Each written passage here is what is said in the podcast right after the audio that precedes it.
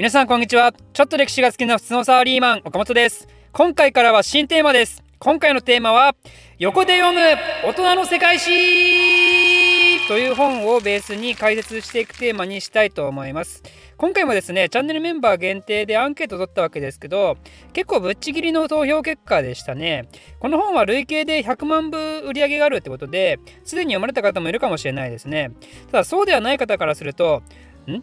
横って何っていう感じかもしれないですよね。これは世界史っていうものを学習するにあたって必ずぶち当たる問題ではあるんですけど世界史ってねやっぱ舞台が地球全体なもんでなかなか全体感が読みにくい部分があるんですよ。まず私の実体験から説明をしていくと私が高校に入学して初めて世界史っていう授業を受けて最初の頃は古代ギリシアとかアレクサンドロスとかを習っていたわけですよ。でここで私は圧倒されるわけですよ。なんだこのカタカナに次ぐカタカナはって。で定期テストのために慣れないカタカナ世界史用語をひたすら書きまくったり口に出してみたりそしてようやくカタカナアレルギーを克服しギリシャの歴史を覚えることに成功したのである。アレクサンドロスの東方遠征っていう大冒険の時代が終わりアレクサンドロス帝国は分裂。果たしてこの後の世界はどうなっちゃうんだろう。我が家岡本はドキドキしてたわけですよ。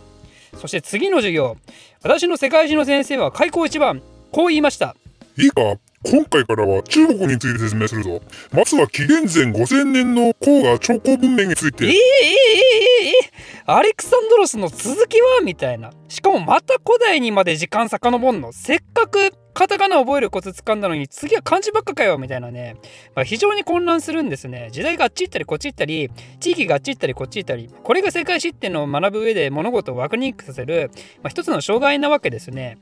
一般的に歴史学習って縦で習うのが常であるわけですよ。縦っていうのはすなわち一つの地域を古い年代から新しい年代まで習うと日本史はまさにそうですよね。まあ日本史が基本的にならないわけですからね。で、世界史も特に古代においては横のつながりっていうのがほとんどないので、様々なエリアで縦の歴史を習って、それがある時から世界が融合しだして一つの歴史になっていくっていう、そういう感じであるわけですと。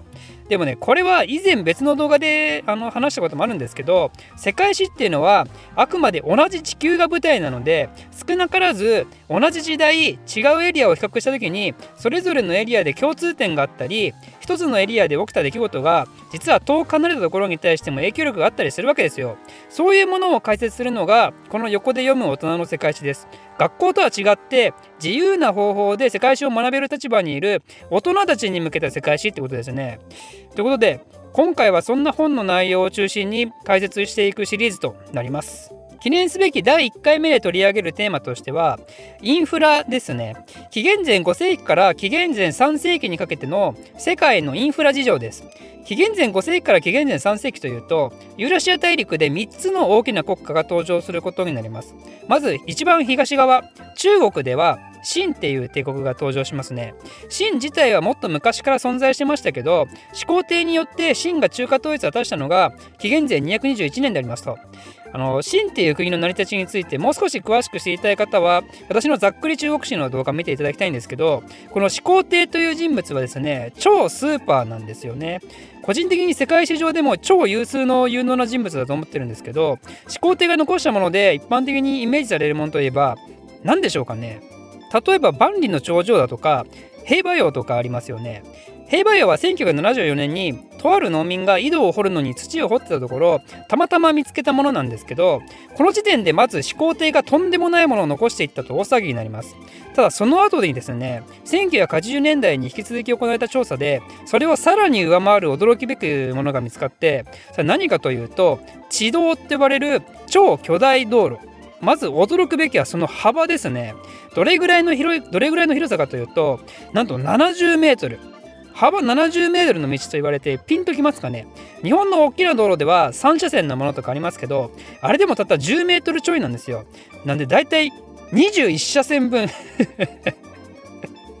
21車線分ですよ。そんなあのねそんなやばい巨大道路が果たしてどれぐらいの長さ続いてたのかというとなんと約1万2000キロ。日本列島の長さが3000キロぐらいなんで、それを2往復するぐらいの長さの道だったんですよ。その、まあ、その1万2000キロが全て幅70メートル規模なのかちょっと不明ですけど、でも少なくとも、そんな大型道路が1万2000キロも整備されてたってわけですよ。古代の時代にね。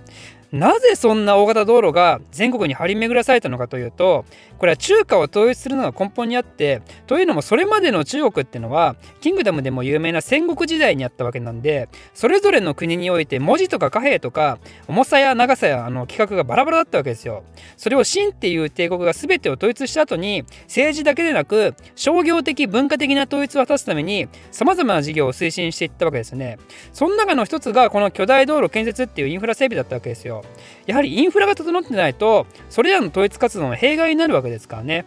というのが、えー、古代中国におけるインフラ活動だったんですけどいやそのほぼ同時代紀元前5世紀頃にユーラシアの真ん中でも巨大帝国が登場しますよね。さあ何かというとアケメネス朝ペルシアっていう国アケメネス朝ペルシアというと最盛期にダレイオス1世っていう有名な王がいますね。この人の時代西はエーゲ海から東はインドまでの超巨大帝国を築き上げます。これは単純に国土でいうと真の2倍以上ですね。こういった超巨大帝国の抱える一番のリスクは何かというと広大な国土で様々起こる反乱リスクですね。反乱が起こると何が大変かというともちろんあの国の勢いより強ければ国家が滅亡することもあるしで仮に鎮圧することができてもそこの鎮圧をするために軍を派遣するのに、まあ、人件費だったり武器だったり食料だったり、まあ、とてつもないお金がかかると。そんなのが広大なエリアでバンバン出てきてしまうとそれを抑えようとするだけで国が破産してしまうんで皇帝としては国内における反乱リスクリスクを最小限にしていかないといけないわけですね。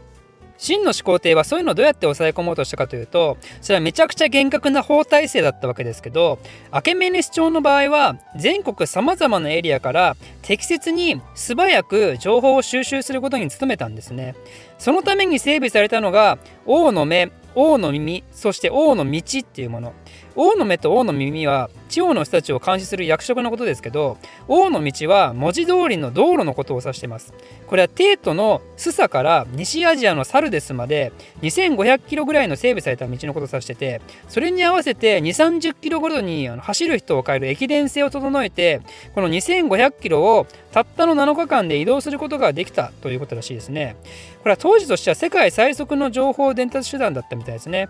こうして東は真の地道中央はアケメネス朝の王の道とインフラが整っていく中じゃあ西は何があったのかというとこれはローマですね。秦が統一された紀元前3世紀頃西には共和制ローマが栄えてたんですけどその時のローマはイタリア半島の統一に向けて活発に半島を拡大していた頃なんですね。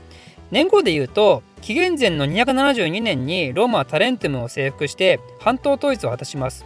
真の統一が紀元前221年なんで、まあ、ほぼ同年代であると。ここら辺について詳しく知りたい方は、えー、過去に共和制ローマについて取り上げたことがあるんでぜひそちらをご覧ください。でそんなローマもですねイタリア半島を統一するにあたって軍隊の迅速な移動の必要に迫られていてそのために有名なアッピア街道ってものが作られることになります。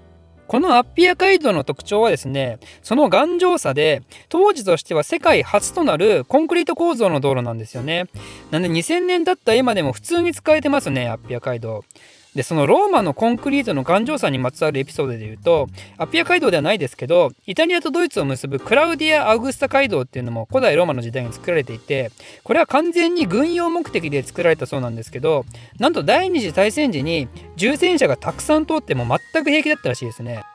ということで新アケメネス朝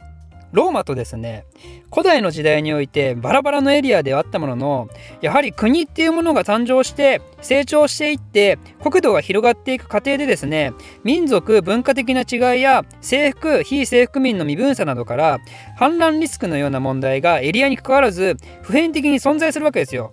それらを解決して安定した統治をするために文化的所有的な統一タイムリーな情報収集そしていざという時の迅速な軍の派遣のためにも国家プロジェクトでのインフラ整備っていうのはどのエリアにおいても必要不可欠な共通課題であったわけですと。ということで第1回横で読む大人の世界史この辺で終わりにしたいと思います。次回もお楽しみに See you next time! Twitter やってます岡本の非生産的な日常に興味のある方は岡本歴史で検索してぜひフォローよろしくお願いします。ではまた。